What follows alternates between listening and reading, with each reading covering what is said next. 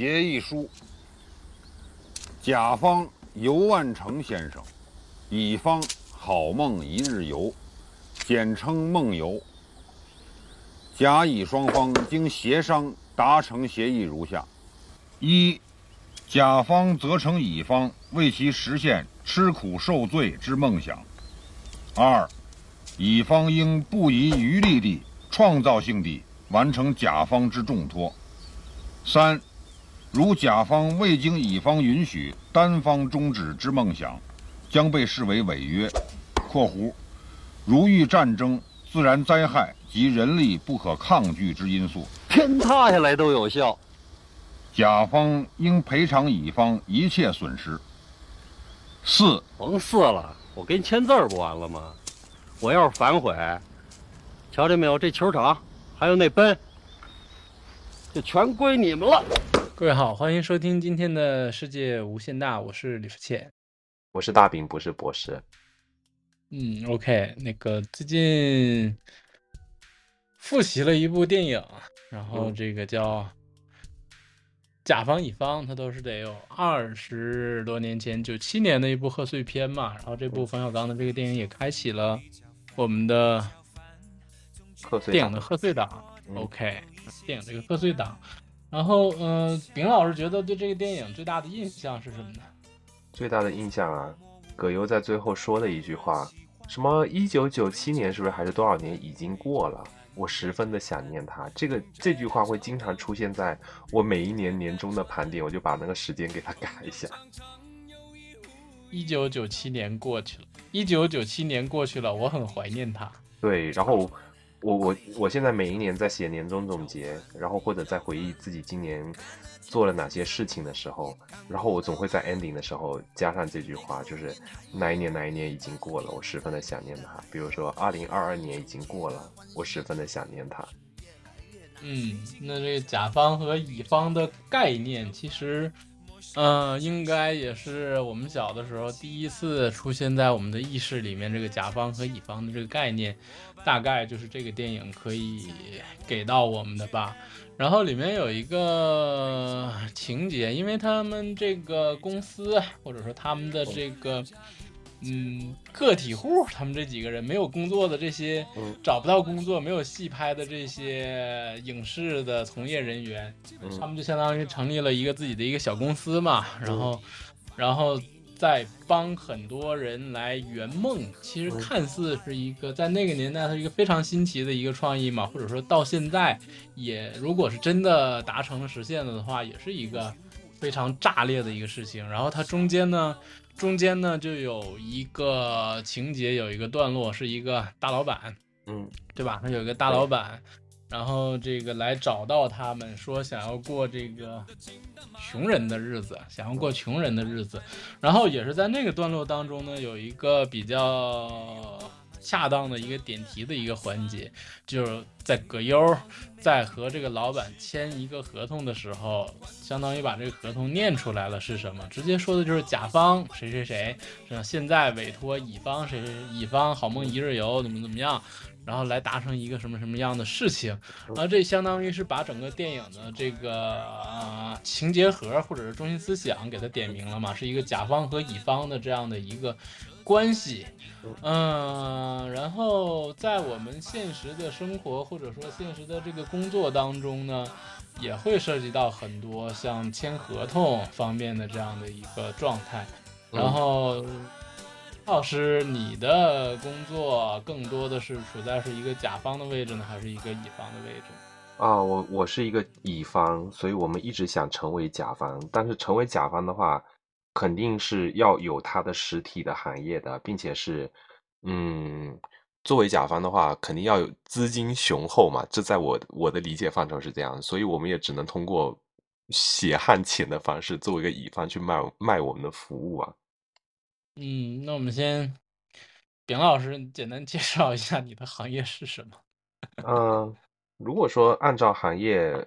大的来分的话，我们的行业无非就是分为三大行业嘛，农业、工业跟服务业。那大部分的行业的话都是属于服务业。那既然是第都是第三产业。对，都是处于第三产业的范范围的话，那我们在签订合同的过程中，也有像你刚刚说的那个甲方、乙方，我们永远都是处在乙方这一栏。但是呃除了特殊情况啊，比如说如果是遇到一些这种设备购买啊，或者是像一些需要第嗯三方这种的服务的话，那我们就会作为甲方，就会作为乙方。但是我觉得我是一个非常 nice 的甲方啊。嗯，有的时候就是我们如果是作为甲方的过程当中去跟人家签订合同，然后有的时候要遇到预付款啊或者付钱啊，我会非常感同身受。作为一个乙方的难处，我就会站在对方的立场上去考虑这个事情。然后我的同事可能有的时候在边上会来一句：“为什么让他们这么容易挣钱呢？为什么让他们这么轻松呢？你想想，我们干活的时候有这么容易吗？你干嘛他们说啥你都好呢？”然后什么的，我就哦，对，也对，好像是这么一回事儿。然后 我有的时候就会觉得让自己这个钱花的值一点点，然后偶尔会给他们出一点点小小的难题。是不是甲方都会认为自己花了钱了，然后就要得到一个嗯，一个比较好的服务，或者说是超出自己付的这个金额的一个服务呢，嗯或者说是需对求呢？他他觉得超出自己的这个价格，额外的然后价还会觉。得自己其实很好呀。对，你别的不说吧，你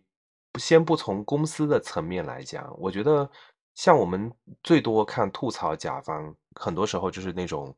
呃，大众点评或者是像淘宝等等类型，我们其实大部分都是站在一个乙方的角度上去购买嗯某项服务或者是购买某项的产品，那我们就站在消费者的角度，就会对于这些，呃。那我们花了钱，我们就变成甲方了。然后这些商家、这些提供服务的这些，他们都是属于乙方，所以我们就会不断的去吐槽他们啊，怎么会这样呢？他们为什么会这种这种？因为你接触的多了，或者你买的店铺多了，你就会有很多不同的对比，所以我们也会在不同的站在个人的角度上，会在不同的角度上去吐槽这些这些的事情。不，我们在买东西的时候，我们是嗯，买东西买东西的时候，我们是消费者呀，消消费者是是是是甲方。对啊，我们花了钱，我们肯定就是甲方呀。那为什么让他们的钱花的这么容易呢？然后有就滋生出很多像网上有的时候会去调侃客服，或者是说给一些客服出一点难题，但是这种我觉得是不对的。有的时候是甚至是业务骚扰那种，在工作的岗位上面，嗯，觉得不太道德。但是我我觉嗯得突然间想吐槽的甲方是说，因为我这个行业的话会接触到各种各样不同的行业，那到现在都没有说你什么行业。嗯，你可以认为是传媒行业，或者是广告行业，或者是媒体行业等等吧，是一个我觉得是综合性质比较强的，所以平时我们就会接触到各色各样不同的行业背景的人，那肯定是跟不同的人打交道嘛，那这个也是一个比较有意思的地方，但是有的时候也会让我感到非常的头疼。就大家可能 OK，互相之间隔行如隔山吧，这很难评。这很难评。对是，我们之前我们之前聊到你还发朋友圈那一期的时候，我们最后我们聊聊的比较嗨的时候，其实聊到了呃公众号。嗯，啊，对，我们两个之前各自都有自己专业领域内的公众号，然后都是这个年少无知的时候凭着一腔热血啊，嗯，为爱发后电，然后就是写了一大堆东西，但是其实很多东西，我们在这个一个比较长的时间的轴线里面来看，其实我们读过的每一本书，我们看过的每一个呃影片啊，我们经历的每一个人呢，其实都会给我们的生命当中留下一些痕迹。然对，后，这丙老师在他这个公众号的时候呢，他其实就写过一个东西，叫做拿什么拯救广你？我告甲方，广告甲方七宗罪，拿什么拯救你，我的甲方。所以我们在准备这一期节目的过程当中呢，也就突然间又把这个给它翻出来了。然后接下来其实，呃呃，我们就有请丙老师，我们逐个的来分析一下，来翻案一下他这嗯，个应该是在一七年的写的这个公众号了吧？然后对，到现在已经过去有呃，六六年时间了。我的妈呀，居然这么久我们久！看一下，我们看一下这个六年过去了，这六年过去了之后，这个丙老师在他现在的工作当中曾经写到的这个广告甲方七宗罪，到六年之后，现在在我们现在的这个背景之下，现在我们的市场之下，是否依然有效，或者说这嗯个槽点是否依然精准？我我觉我觉得肯定是有效的，因为这个跟行业这个这每一个每一个每一个梳理下来，然后最后我们再看，或者说是丙老师最后自己再再来看有没有你写的这七条有没有一些微调的东西啊，或者嗯是或者说是这么多年过去了有没有更新的东西要给它加到这个里边呀？肯肯定有啊，因为这么多年的话，我们这个行业随着就是很多的媒体的变化，随着这种介质的变化，那都是在不断的发展的。那发展的过程当中，也都是跟不同的人在打打交道嘛。有人的地方就有江湖，所以随着这六年的时间，不断遇到不同的人，肯定是有所更新的。甚至我觉得这个七宗罪可能都不够写了。那这个只代表个人观点啊，就是如有雷同，纯属巧合。就只是说嗯我我在公众号上，因为我们当时是几个小伙伴，互相是写一些自己所擅长领域的东西，然后想说给不同的粉丝去分享。然后我当时就是选择了我自己的行业来写嘛，除了这个写很多什么每个人广告心中都举着一把枪啊什么之类的，因为我我完全是把这个公众号当成一个有点像工作以外的这种树洞，对我会有点太放飞自我的状态，就还是强调一点。纯属个人巧合，可能每个人的经历不一样，以及是性格不同吧。然后在这中间，有的时候也遇到一些很有意思的人，但是我只是说把这里面一些行业当中让我感到比较抓狂或者抓马的这种状态给它罗列出来。嗯，OK，那么现在来进入丙老师的这广告甲方七宗罪。好的，是唰推音乐上去，推音乐上去。我们来看第一条，呃，他写的叫不尊重人。嗯，这个我觉得不仅仅是处在广告行业吧，我觉得任何一个行业的话，大家只要是服务业，其实都很反感的一种，就是说属于没有素质的人，或者是他觉得他花了钱，然后呃就就是大爷的那种状态嘛，那这种肯嗯。定是觉得很反感，因为我只是说站在我的专业的角度上面，我给你提供我的专业的见解，以及嗯。是我给你一定的服务，那并不代表说，嗯，我没有我的生活，或者是呃，你没有你的边界感，或者没有任何的分寸感，感觉好像你花了这笔钱，我就是你的私人定制，或者是是个专属的保姆一样的，这种就会让我觉得特别特别的不舒服。那这这个是一个想要提供额外的服务的这样的一个状态，但是我看你写的这个还有好像是甲方要给你提供一些服务的状态。你看，例如那下面写到了，甲方可能会问你结婚了没有啊？啊，多对啊，大了？有没有女朋友啊？因为有的你加这一个月班儿，你一个月应该不少钱吧？这哦，还碰到还有碰到那种问题，甲方向我借钱，你知道吗？那种我就觉得特别的啊特别的不舒服，就很很奇怪。我们有的时候是大家合作的比较久，比较久的话，那不是说一个项目认识的，那人跟人之间的互相沟通跟互相熟识都是通过事件来链接的。那做项目的这种方式其实是很好的拉近人跟人之间的距离。你就比如说嗯某某甲方，他要开布了一场新闻发布会，那在这个发布会的过程当中，肯定是千丝万缕，有非常多的东西组成。那甲方他就会配一个经办人，可能跟你在日常当中沟通或者是对接。但是这个嗯甲方他就到后面，可能我们随着一年半载或者合作非常多年的时间之后，他会非常的没有边界感。然后到后面会莫名其妙的就会跑过来，有的时候会找你借钱，然后这种我觉得这个 就有点过了吧。我我就是我我只是把你当做甲方，而你却想要我口袋里的钱或者等等等等之类的，你脑补一下。但是这借钱的人他能代表甲方吗？应该是就嗯代表他自己吧。其实应嗯该是他连他自己的位置也没有对他就是没有没有摆正他的他的自己的位嗯置，没有放下他的啊放下了他的身段了，借钱了，你借你借了吗？就没有借啊，没有借啊，因为很多时候这个甲方他更多时候是代表他公司的形象，他可能是背靠大树好乘凉，或者是有一个比较好的企业或者大的企业替他来背书。我们看的都是这个企业的面子，或者是说不想跟这个客户的客情之间产生不太好的，所以也是不看僧面看佛面嘛。那他就会利用这些的东西，就是没有边界感，会让我觉得不舒服，就觉得很不尊重人。其次就是，呃，他明明知道他手里就是有一定的小权利啊什么的，会经常有的在半夜打电话过来啊。那我们我们嗯作为服务服务行业不接他的电话也不对呀、那他还会反问或者是质问，我就觉得特别不舒服。就你们广告公司不是都经常加班吗？你们周末，你们乙方公司还得需还需要过周末吗？然后有的时候就是加一下班很快的，然后除了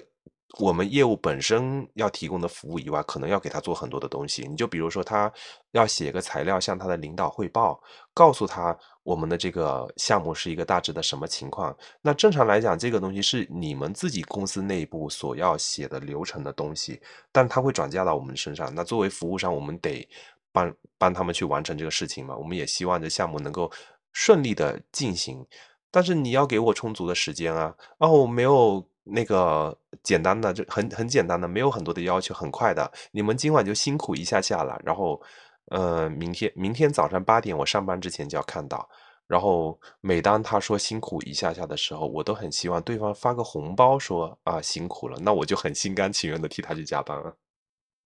有这个样子的甲方吗？有特别多，是有的是吧？对，肯定有特别啊，多。我是说，我是说，我是说让你加班，然后但是给你发红包的这种。哦，那个有啊，那那种就是属于非常 nice 的小天使型的甲方了，还会就是周末加班，不好意思，那个害你们周末加班，然后那个会点个奶茶，点个茶点什么的送到公司来。那我我们就是虽然说一边加班一边满满的怨气，但是心里还是觉得很甜的那种那种状态。然后还有一些甲方就是真的是毫无边界感，像去年还是什么时候，不是世界杯嘛？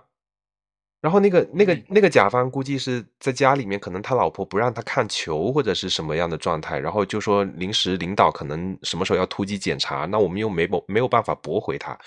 周末就跑到我们公司来，然后在那边看世界杯，我们就陪着他加班，然后差不多到点要接孩子放学了就走了啊，就啊，那时候我我就是坐在那，就是感觉在火上烤的那种状态，想想发疯又不能发疯，所以你能理解我平时精神状态非常的不稳定，你知道吗？我们这行很多人精神状态都特别不稳定。所以，所以其实加班可以，然后这个项目比较难搞可以，然后就是这录节目可以，然后其实我们要的是一个态度问题。对对这，个这个其实我就又想到了，就是很多年前，你看我们中国足球 出现的那一年，天时地利人和都存在的那一年的时候，这个米卢米卢蒂诺维奇啊，他啊他这个这个他的那句名言嘛，叫态度决定一切嘛。嗯，对，然后，所以其实这个第一条，第一条说到的这个不尊重人，然后一个核心的一个状态就是，客户是上帝，甲方是老大。对呀，谁出的钱多，我愿意提供任何的服务，把你伺候的舒舒服服的。然后，这个也就是为什么现在这个互联网上一个说法叫“甲方爸爸”。对啊，客户是上帝，甲方是老大。我接的项目，我活该跪着加班去战斗。但是另外，现在还有一种说法，就是如果你觉得非常不爽的话，自我调节的方式是甲方是孙子，就是孙子提出一些很无理的要求，你这这种自欺欺人的，我们没有必要宣扬就是那种？阿阿 Q 精神啊，就是啊，爷爷我要吃糖葫芦，好，爷爷给你买，内心是这种这种 OS 的状态，也是属于这种，呃，我觉得我嗯们这行其实有的时候压力确实是挺大的，也要学会嗯一种比较自我调节的方式嘛，因为你如果是团队协作的话，你很多时候是有一个项目周期跟一个项目计划表，嗯那我们会把这嗯。个时间给它排好，因为你万一你这个环节掉链子的话，可能会影响到别人的工作，那连累的是整个公司跟整个团队就非常的麻烦。这就涉及到了丙老师写到的第二条，叫协作混乱。混乱，对，嗯，唉，协作混乱这个真的是人有人的地方就有江湖，项目越大人越多，人越多的话环节越多，环节越多，协作一旦混乱起来的话，就是鬼打墙。那真正在中间起到一个决定性的人物角色是什么呢？在你们行业？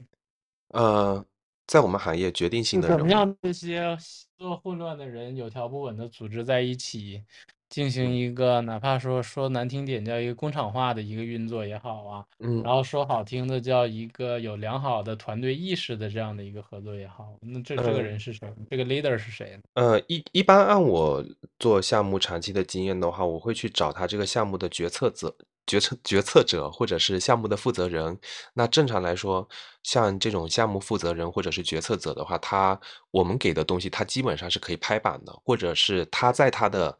领导的身边工作的时间会比较久，他大致知道说他的领导的喜好是什么，或者是他的经验比较丰富，以往接触同类型项目的话。嗯，哪些过稿率比较高，哪些容易拍板，我们会喜欢一对一的这种方式来进行对接。但我特别害怕的就是那种，嗯，你像以前就 QQ 是群、微信群，然后现在动不动就是我们来那个腾讯视频会议一下，哇，七嘴八舌的，就很像是你到了某个公园里面，手里拿着一堆的面包屑，往那个鱼池里一撒，然后底下一堆的鱼啪啦啪啦啪啦全上来，就是你的修改意见，哇，我都快疯了。我想到这个我就有没有决策者就是很混乱的一个人呢？有啊有啊，那肯定有啊。有一些比比方说经验不足嘛，那或者是有一些决策者他是那种表演型人格，你知道吗？就任何事他都 都都想掺一脚，但是呢，他可能从专业上所有人都讲完了，他站起来了，说：“我再讲两句。对，然后讲了三个小时嘛。然后还有一种就是他可能在专业的角度上面不会提出很多的建设性意见，但是他又想在整个项目当中他有参与感，以及是在这个项目中可能让大家觉得那个没有他不行，所以他就会提一些很莫名其妙的东西，或者是提一些很难实现的这种创意。哎呀，我我这个我想这种实现方法或者是什么什么，然后我们就要拼命的去想想怎么否定它，因为有些东西根本以我们的经验判断做下去是会出问题的，那出问题又得我们去背锅。能，这可能不是你们单独一个行业的这样的一个状态，因为我我最近在读一本书叫《文化的转轨》，里面提到了老舍嗯。在做这个话剧创作的时候，嗯。他也接到了 N 个，无论是从领域上还是从这个人员上面的对他的一些建议，相当于嗯。是一个外行在指导内行。但但但其实呃，老舍他也不是一个最职业的或者是最专业的一个编剧嘛，他也不是嗯一个这样的一个剧作家，他其嗯，实最主要的身份还是一个小说家和这，个啊、语言大师。但是他在做相应，但是他在中国的这个话剧史上的这个地位也是非常高的嘛。但是嗯他在做这样命题作文的时候，被过多的人加以指导，也就像是你刚刚说的这样的一个提各种不知所以的要求的这样的一个情况吗。这篇那那一页我一会儿可以再分享给您看一下，啊，看一下老舍先生是怎么样面对这样的一个情况的。我我上一次有哦听到你读过这个这个这个东西，然啊后哈，对，就像我这里面不是有举例嘛？就比如说你拍个片子，其实跟老舍的这种状态是很像的。我们拍片子或者是将一个剧本影视化处理的过程当中，它是有非常多的环节的。我们举个例子，就比如说从购置道具跟布置场景的过程中，那这个大家就很好提意见啊。我没吃过猪肉，总见过猪跑吧？我觉得这个房子要布置成地中海风格的，我觉得这个这个细到某个道具，我想买什么牌子的，这里面就可以夹带非常多的私货进去了。嗯哼，嗯，这个这种夹带私货就会容易到，就会容易造成一种很混乱的最后的一个状嗯。态。对啊，你包括像从影视剧来说，我们现在不是很多吐槽那种带资进组或者是换换角色啊什么那种那种状态。那有的时候确实，你说像大的剧组都没有办法，我们这种小公司更多也没有话语权嘛。OK，嗯，比老师写的下一个话题叫比稿、比稿、骗稿，骗稿。对，这个好像比较好理解。对，这个非常好理解。可能比如说，呃，骗稿是什么行为呢？骗稿行为就是你比方很多的甲方，他们内部自己需要做一些事情，可能没有经费，但是他会把这个项目作为一个好像一个消息放出去，哎，我可能有某些项目要进行。然后很多广告公司，那大家听到了之后，也想说去接触这些优质的客户啊，或者是积累一些案例啊，可能早期的时候就会一窝蜂的过去嘛。过去完之后，你全部做完之后，可能项目就是他会给你一个理由，告诉你说这个项目没有经费了，或者是项目没有审批下来，公司内部没有通过。但是过了半年或过了一段时间，突然间你出街，或者是在某个视频网站，在某个什么叫出街？请请 请嗯，出街规范用词。出街的意思是我们的行业行业中的某个话语啦。你就比如说，我们一直在策划一档节目，那这档节目的话 对我们我们策划这档节目的过程当中，可能是其他的人是看不到的，或者是大家不知道的。那你发布出去了嘛？那你在街上看到了，就是一个出街的状态嘛。那你突然间在某个渠道里面看到了你的某个作品，你就知道你被某个甲方的某某人给坑了。这种就是一个让我们感觉非常非常 痛苦的一种状态，因为也是有理说不出。因为你毕竟像一些创意或者是 idea 这种东西的话，你能证明这是你的吗？这很难证明啊，就是讲讲不明白的。这个也是，这是产权保护的一个重要的一个范畴嘛。就是像你看，我们都我们我我我我们都知道的一个朋友，他他他做 fashion design，对吧？嗯嗯，他就会出现一个问题，你说他如果在面试新公司的时候，他的很多设计稿就有没有会涉及到你刚才说的这种对比稿、骗稿的这样的一个状态嘛？对，叫你过来面试，然后面试完之后，你嗯提供了比较好的作品，比较好的设计嗯，但他跟你说啊，不好意思，那个你的面试没有通过。但突然间你在逛他的网店的过程中，你的作品它不一定是照搬，它可能在这里面加了一些细节或者加了一些改动，但是大的这个地基跟这个框架都是在原有你做的基础上面，就是设计出来，或者是做的一部分的延伸，那你也是有理说有苦说不出嘛。OK，所以其实到毕业季，然后也是给嗯广大的即将步入社会的大学生新新手们，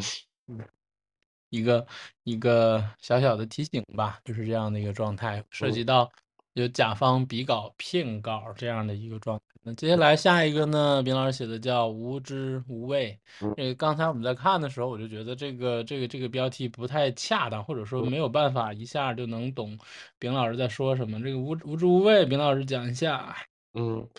这种就是属于一个行业壁垒的关系嘛，隔行如隔山，这很难评。因为你像呃，大部分你像现在这种新媒体的发展，发展过程中，我们肯定都有刷到说，像一些哎，这个 logo 客户要这种，然后他可能这个新媒体的这个短视频总共就一分钟或者是三分钟以内的，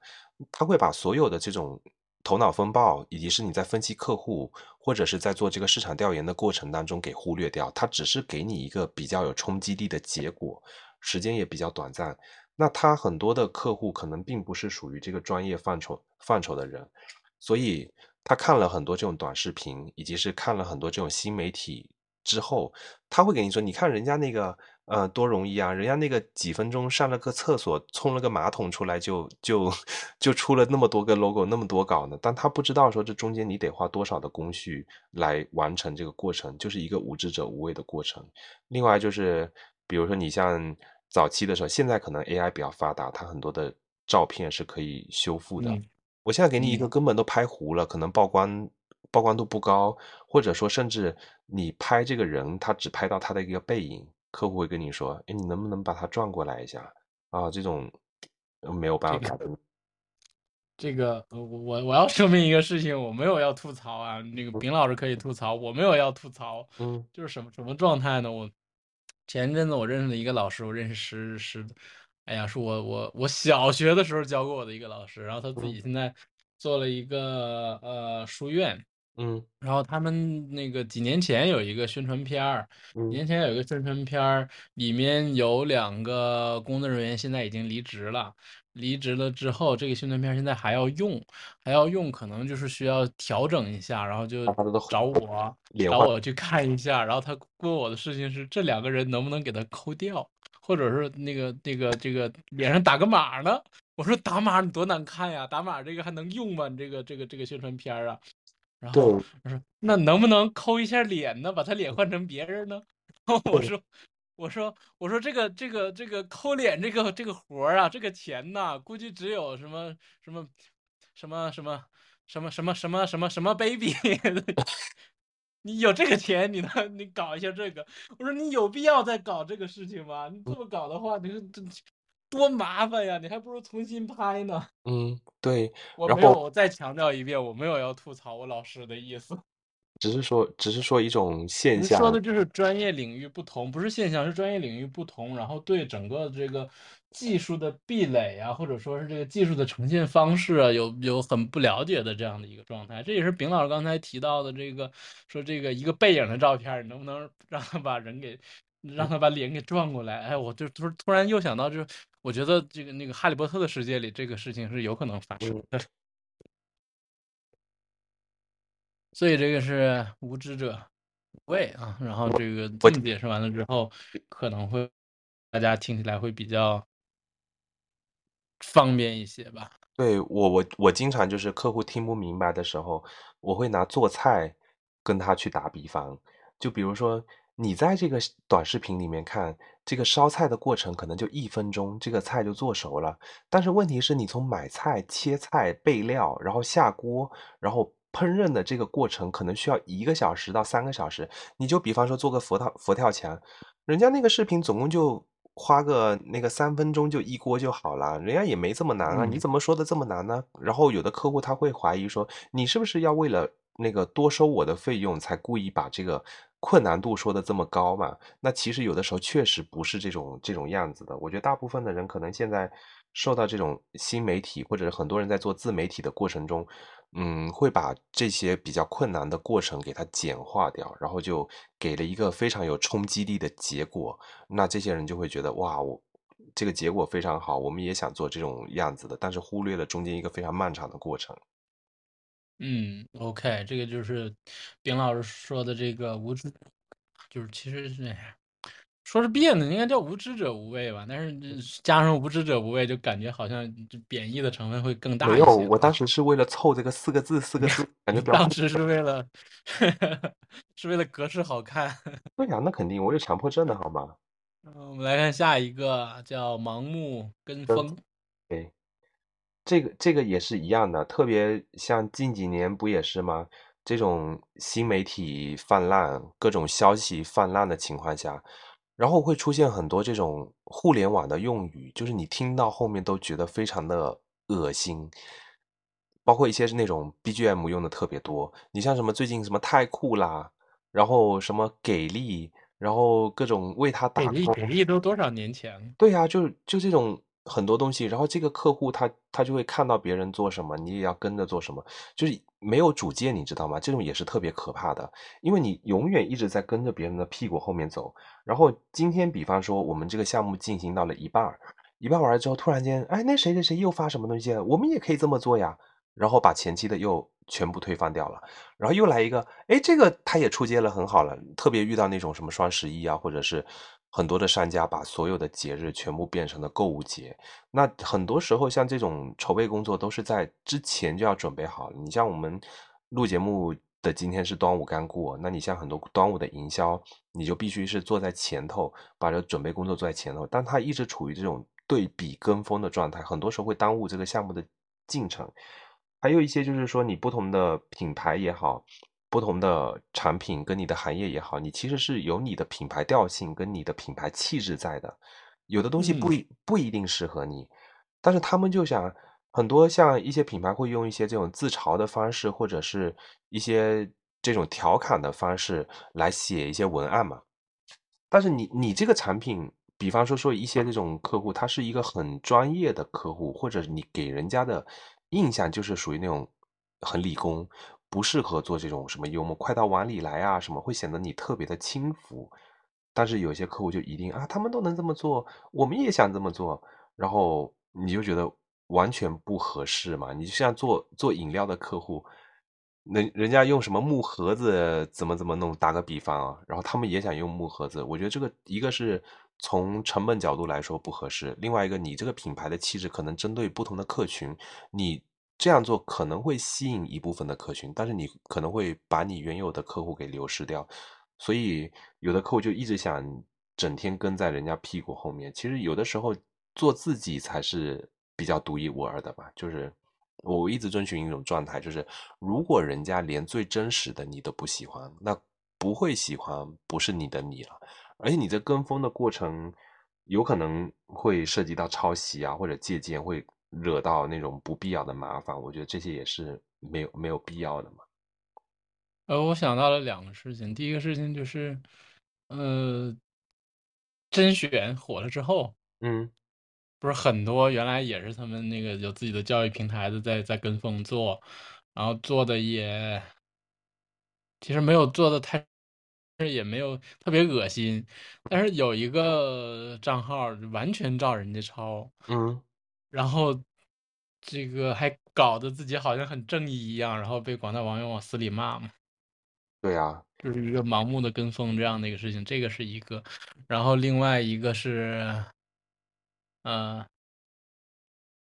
某森林，一个饮料品牌某森林，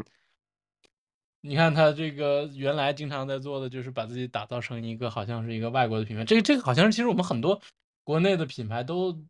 都做过的一些事情吧，就总感觉外国的月亮是一个比较圆的这样的一个情况，或者是外来的和尚。然后，这个是一个他们这个在，相当于是一个，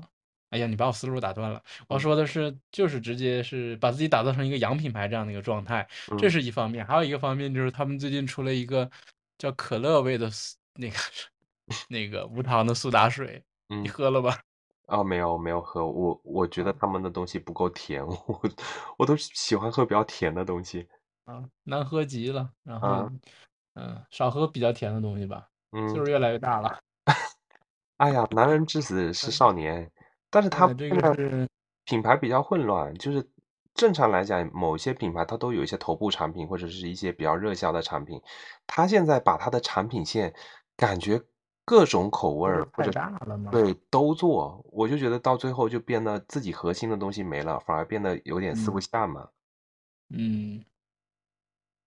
，OK，这个是要盲目跟风，然后下一个明老师写的叫不知所云，我也不知道你要说什么不知所云，也就是前面我们说的这种四不像的这种东西嘛。嗯，包括像一些客户他反馈的意见，我们其实很怕的是那个。呃，你一个东西给我，哎，我觉得感觉不对。到底什么是感觉不对呢？这个并不是一个比较具象化的修改意见啊。那那你要什么呢？我一般会让他给一些比较具象化的。我我要高端大气上档次，低调奢华有内涵，简约时尚国际范儿，就不知所云嘛。然后狂拽狂拽帅气屌炸天，冷艳高贵接地气，时尚靓丽小清新。你觉得你知道我要什么吗？然后还有什么？包括很多人吐槽修改意见，这个黑色我想要五彩斑斓的黑，五彩斑斓的黑。对，然后这个字变大一点嘛，然后再小一点吧，就 就这样子，我觉得就可以。那白色呢？绚丽多彩的白。对对，就就很很多啊，包括嗯嗯什么，只要你们的创意好，我们都买单，要有创意。但是这种东西，你像审美啊，或者是像创意这种东西，本身就是见仁见智的东西。嗯，他自己其实都没搞懂他要什么东西。其实正常人来讲，大部分广告行业也好，呃，或者是服务行业也好，其实都是为了搭配销售为目的的。就你的这个作为他的帮他服务的过程中，是帮他打造他的营销工具。我这么说你能听得明白吧？那你这个营销工具出去了之后，其实是要助推它的销量提升，以及是它的产品有更大的受众，或者是能够占领更大的市场。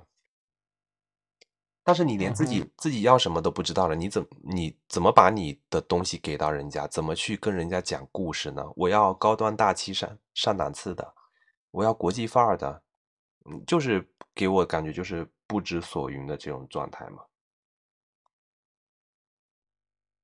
你说这个不知所云，我想到了一个嗯 我的专业内的一个事嗯情，这个是完全不能提名字的一个一个老艺术家啊，就是他做他等下私下等一下私下告诉我。他的本质他的他的其实的本职工作是是是是是导演，嗯但是他出名是由于表演。嗯然后他之前排戏的时候，就是去嗯、地方剧团给人排戏的时候呢，嗯然后他的状态就是直接说这儿拍的不好，这儿拍的不行，这儿拍的不对，这儿重新来。嗯然后他是从上面，然后下面的人就会觉得，哎，他很牛嘛，然后嗯就会问他，问他那导怎么拍？嗯他不说话，就是不对，你重新嗯来，你们自己再演一遍。嗯然后换了一个演法，演完了之后重新再问他导行不行？不嗯对，感觉不对，重新来的。其实其实好像有一点像王家卫的状态，嗯，对啊，会给你给你很多种方式方法。其实大部分的人，我觉得都不是天赋型选手，所以如果你说感觉不对或者怎么样，很多人其实是 get 不到这个点的。包括你给的需求一定，但问题是，他也有可能不知道他要的是什么呀，这不就是你刚刚说的吗？所以他要他要体现他的存在感，或者是他有一票否否决权吗？就是体现说，在这折腾你的过程当中，体现说我是有权利的，我可以否定你的这种体现他甲方爸爸的价值。有没有可能是他也不知道自己想要的是什么呢？因为这个这个问题其实不光是在工作中啊，或者说是在业务当中啊，嗯，其实很多人究其一生也不知道自己要成为什么样的一个状态，然后要做一些什么事情。很多状态下都会像刚才嗯上一点说的，像有一跟风啊，一个随大流的这样的一个状态。然嗯后导致的不知道自己的需求是什么，不知道嗯自己想要的是什么，然后不知道能得到的是什么。一般到这个时候的时候就，我们要从专业的角度，或者是站在乙方的角度上，你其实可以去引导你的甲方的。你像举个最简单的例子，他一般要你出个稿稿件，那我一般正常好的出一稿，好的出一稿，就是按照那种老头审美，或者是他想要的出一个，再按我自己想要的出一个。但是往往都是事与愿违，就他选的都是丑的那一个，让我觉得很难受。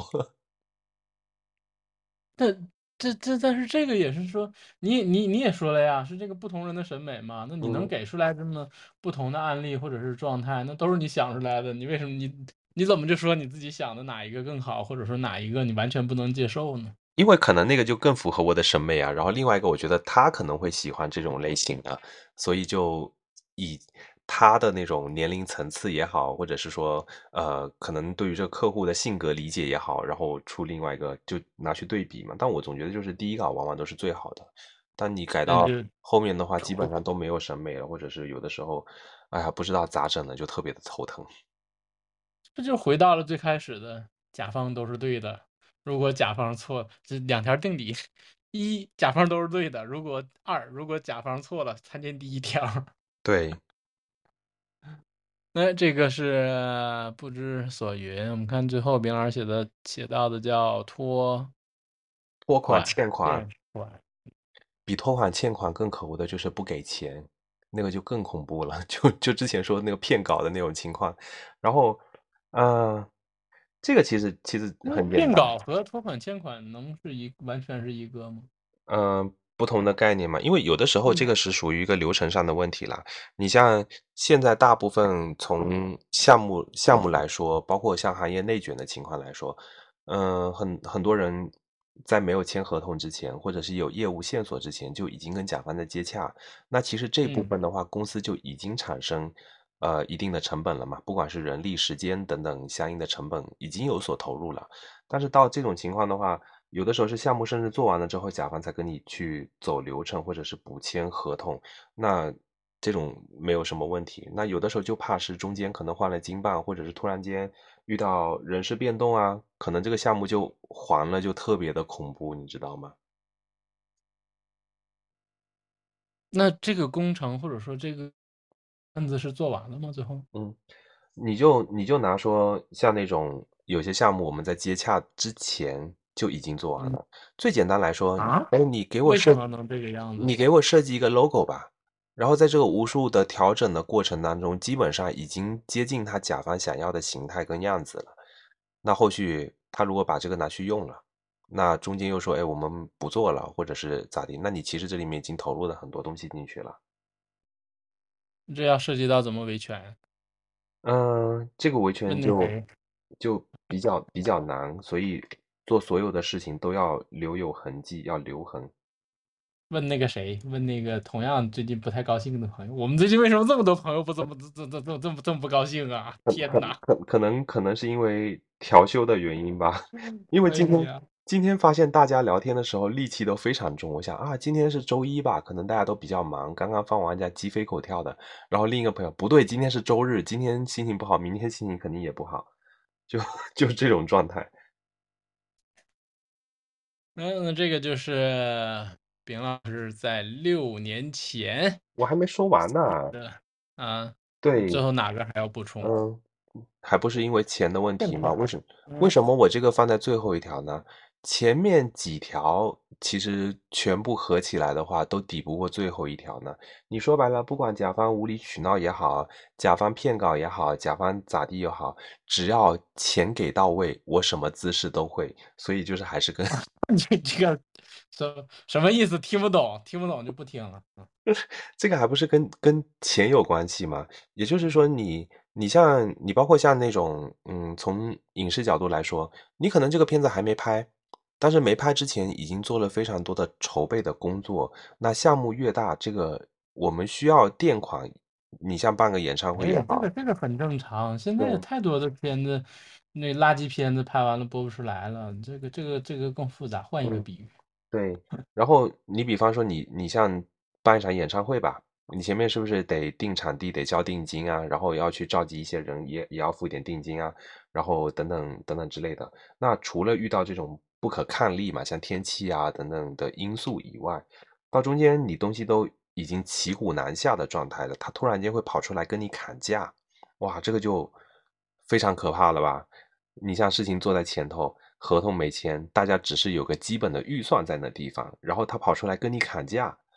啊，这个活就干的特别没劲了。你像前段时间一个朋友也是在吐槽说他要开个咖啡馆，然后在装修，那这个业主他就是甲方，装修的工人就是就是乙方嘛。他怎么要他在那边开那四大赔钱行业之一？他这边砍他他这边砍对方的那个设计费，为了五千块钱在那边跟人家折腾了一个星期，我就劝他我说你别折腾了，你房租在那边耗着呢，你干嘛不直接那个给多给人家五千块钱，人家可能还会把你这事情办得特别漂亮，还会站在你的角度上替你省很多的钱呢，是吧？有的时候嗯就是不要为了一些这种小的利益而丢了比较大的这种这种西西瓜之类的。嗯，然后还有最后的解决状态呢？嗯，最后解决状态我不知道他听进去没有，过两天再问。然后还有一种情况的话，就是资源置换，你知道吗？一些这种实体的行业、实物的行啊、实物的行业，呃，就特别可怕。比如说你遇到那种过年，他看你比如说公司的规模很大的情况下，我们来置换吧。哦。我这个广告费的嗯话，付给你，服务费付给你百分之五十，我我们用货物来串换，因为它这种也是一个变相、变相降降成本的方式，因为它货物抵给我们的话是以一个那个以它的售卖的价格，对售卖的价格，它里面也包含他们自己的利润在嘛，相当于是一种变相打折的方式。那你给个什么电影票呀，给个蛋糕券啊，那个什么的，那都没什么。如果是那种大宗型的货物，就特别可怕。我有一次去我们广州那个一个合作商那儿，然后过年，然后不要说具体什么东西会惹来啊，对，我我知道，我我正在想，就具体他们是某饮料跟某快消品，一个会议室啊，就是堆到屋顶了，就是快快堆到屋顶的那种高度，然后呃有易拉罐儿的，有盒装的，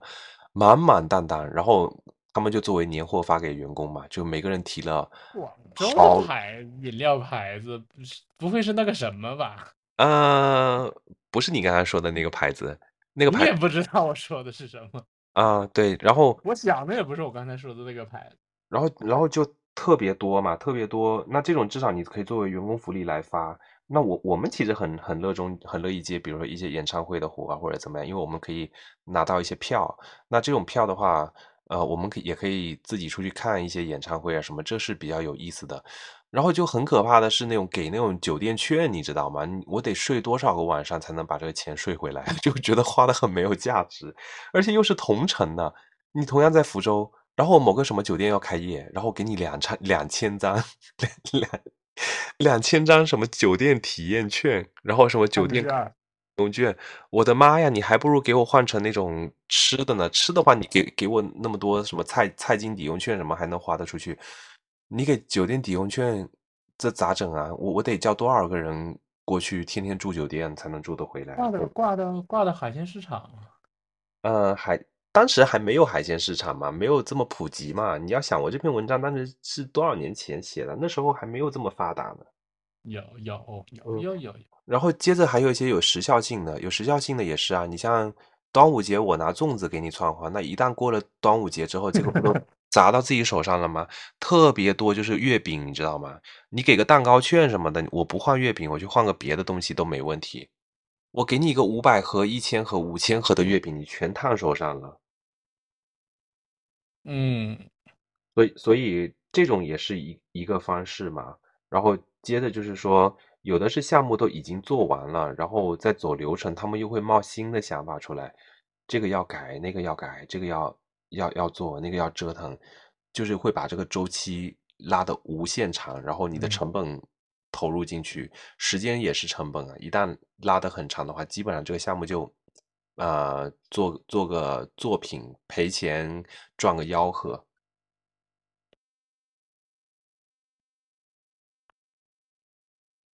有没有新的槽点？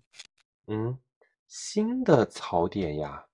你要给我一些灵感。我现在刚刚聊到，因为因为你写的这个七宗罪都是六年前的一些状态了嘛。新的槽点啊，新的槽点其实还有一种是属于狐假虎威型的，就是我我之前不是有跟你说过叫二哥的那个行业嘛，然后你还你还问我什么叫做二哥，然后二哥就有点像说是那种代办或者是代理商的那种那种角度，可能他这个人跟一些大牌或者是大厂之间的关系会比较好，然后他会借助这种。关系会狐假虎威，然后就好像他们是他们编编内的人员，然后会对你吆五喝六的那那种状态就特别可怕。然后他中间有的时候是赚那种信息差嘛，就我我我们就特别的讨厌这种恶哥，他就是有的要么就不专业，可能就凭的呃他们的客情以及是这种市场关系，会天天。出去装大尾巴狼啊，就是哎呀，我们的公司多大呀？然后这个是我们的公司谁谁谁什么什么，就特别的装，你知道吗？然后我们出去谈项目的时候，有的时候我就边上呵呵就不说话。然后有的时候碰到一些比较聪明的甲方会过来问：“你们俩应该不是一个公司的吧？”我觉得刚刚说话的这个人他驾驭不起你们这样的团队，哇，我心里就在暗爽，你知道吗？证明我们我们的闪光点被人看到了。嗯，OK，那其实说了这么多，那丙老师，你觉得完美的甲方是一个什么样的状态呢？完完美的甲方啊，完美的甲方就是天使，你知道吗？嗯，你你就打比方，我我说个你你能懂的，假设说我今天要当你的学生，我今天可能在小红书上看到你发的一些呃，像影视，换一个比方。为什么没有这种学生吗？没有。那那我我我我就要做那种小天使类型的。说完之后，你会觉得哇天呐，那天上像我在发光呢。那我就是属于那种完美的甲方啊，对吧？我直接用你的行业说。嗯，完美的甲方，他通过啊这种，我觉得几乎是没有吧，就真的是那种天使型的。可能人跟人之间也有气场，或者也有缘分吧。比方说，他看到了我们之前出街的某些作品，或者是通过关系也好，通过呃朋友也好，了解到哪些东西是我们做的，然后见到我们之后，我们谈得非常融洽，谈笑风生，我们就一拍即合，当场签了合同。签完合同之后，二话不说，直接。转预付款，然后在我们所有项目规划的过程中，一步一步按步推进，每一步都没有出现今天说的甲方七宗罪的问题。然后做完之后，项目大家双方都非常的满意，然后继续出街，广告上线也好，作品出街也好，然后打钱付款，然后第二次又来找我们了，这真是小天使甲方。嗯，听到了吗？我们已经做了。十多期节目了，我们希望有有这样的甲方。小天使甲方真的是可遇不可求，但是我们 不，我们我们我们不要小天使甲方啊，我们可以接受甲方有有我们今天吐槽的所有的问题，但是但是那也可以找我们啊。那那那就得很贵了，你知道吗？不，很便宜，非常便宜。啊。这个这个这个是能说的吗？就啊，也也也希望有一些甲方爸爸能够听到我们的节目，我们还是潜力股哦。OK，我们 很便宜啊。对，在现在这种 潜力股的阶段，跟我们合作，我们会非常的便宜的方式，希望有甲方爸爸能愿意跟我们一起共同成长。最后。你觉得你更愿意和什么样的人合作？或者说，其实我的我的认知状态之下呢，最好的一个合作的状态就是就是和专业的人做专业的事情。对，就是你说的话，或者说跟他有一定的默契，他能 get 到你的点，并且是我特别享受的那种状态，就是说是在一呃工作强度如果大一点，这都不怕，大家每个人。有不同的技能点，然后并且是你有的东西丢给他之后，他很能快速的明白你要表达的意思，或者是想呈现的东西出来。然后大家各司其职，把一个东西、一个项目给它落地，给它完成。当项目落地的那一天，真的会觉得非常的感动，有点泪流满面。你像曾经，比如说我做那个演唱会的时候，然后以前不是经常流行搞那种。红牛不插电，这个可以说啊。然后可以在做那个演唱会的过程当中，呃，他不是有每一个城市会巡演啊，或者巡回，呃，到福州来。然后那一场就是我之前是有幸参与的，参与的里面。然后包括我一直引以为豪的，就曾经还做过那个中国女排的冠名的新闻发布会啊。做那场虽然说中间有一点点小波折吧。中间我跑去看陶喆的演唱会了，你知道吗？演唱会我听了五首歌就被夺命连环扣，回去加班了。哇，真的是非常的悲惨。但是直到那个发布会的当天，然后全部他们那个出街之后，新闻媒体报道之后，然后加上前几年不是女排夺冠了嘛，然后有一些就是我当时接触“不接”这个词就特别容易。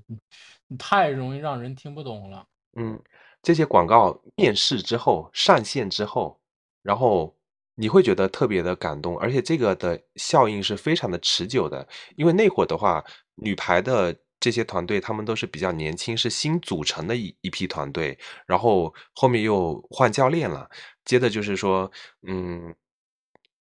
在这个他们成长的过程当中，这个品牌不断的给他们支持，然后一步一步让他们登上这个世界冠军的角度，哇，你会觉得这里面你曾经有参与过这样的项目，你会觉得特别的自豪，或者是特别有一种养成系的，对对对，这种就是特别的自豪，特别的有成就感，而且有的时候就是当那个像活动这种类型的节目开始，嗯，那个音乐一起来。或者是现场的那个氛围一起来，来了很多你不认识的人，或者是一些陌生的观众。你站在现场，你会觉得你自己在发光。大家别人在聊天的时候，嗯，就是说到啊，这个很很有意思啊，很多人在那个地方拍照呀。然后你回去刷社交媒体的时候，会看到非常多人给了很多的好评。这种时候你就非常的有成就感。我觉得这个是这个行业的魅力魅力所在吧。除了就是接触各种各样不同的人。各种各样不同的行业，而且有一些项目你会做得非常的成功，你跟你的甲方也是属于一个共同成长跟共同成就的过程。嗯哼，所以这广告行业刚刚刚说到了它的一个状态是见人，不对，不行，怎么说的？见也不能说见人说人话，见鬼说鬼话，只是说在合适的场合说合适的话，而且说哎给说给意思是说，嗯，我我我是要说你说的刚才这个能遇到不同的人，嗯，遇到不同的人，这个也是一个积攒自己人生阅历跟自己不同故事的过程嘛。因为你你像有人的地方就有江湖，林子大了什么都有，然后这这种过程其实也会碰到很多有意思的人，或者是能够交到很多不同的朋友。我觉得这也是它的魅力的所在的地方。因为有的时候，你像如果是一些行业，可能你平时的社交面就这些，随着年龄的成增增长以外，你可能慢慢你的圈子就固化掉了。但是我觉得我们这个行业的话，呃，很很容易接触到各种各样不同的人，并且有的时候有一些项目之间是相通的，也很容易做到举一反三。这个也是我们也在不断的学习跟成长的过程。你把人这村子里能吃的肉你都给人吃了，不下车打一招呼就走，你于情于理你都说不过去啊！我知道我给这村子祸害的够呛，我一定给乡亲们多办几件好事儿。我先给他们投资办一养鸡场，我吃一只，我还他们十只。一切都会好起来，是吧？等再过两年，山里头也富了，你要再想吃苦受罪，就得往沙漠无人区送你了。拉倒吧你，我都想一辈子和龙虾睡一块儿了。我们可以通过大部分的 我们可以通过某些个，对，我们可以嗯通过某宇宙、我们可以通过小宇宙儿播客，苹果可以通过 Q 某音乐，那我们甚至现在还可以通过什么什么马拉雅拉雅，接着接着是不是打算某某云音乐也上线呢？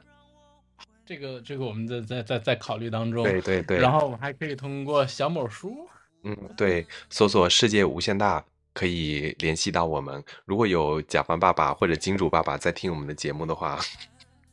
可以通过这些的途径来给我们发私信，我们可是潜力股，选我选我选我。不要妄想。好了，我们今天节目就到这儿，我是李福浅我是大饼，不是博士。，OK，拜嗯拜。我们下期再会。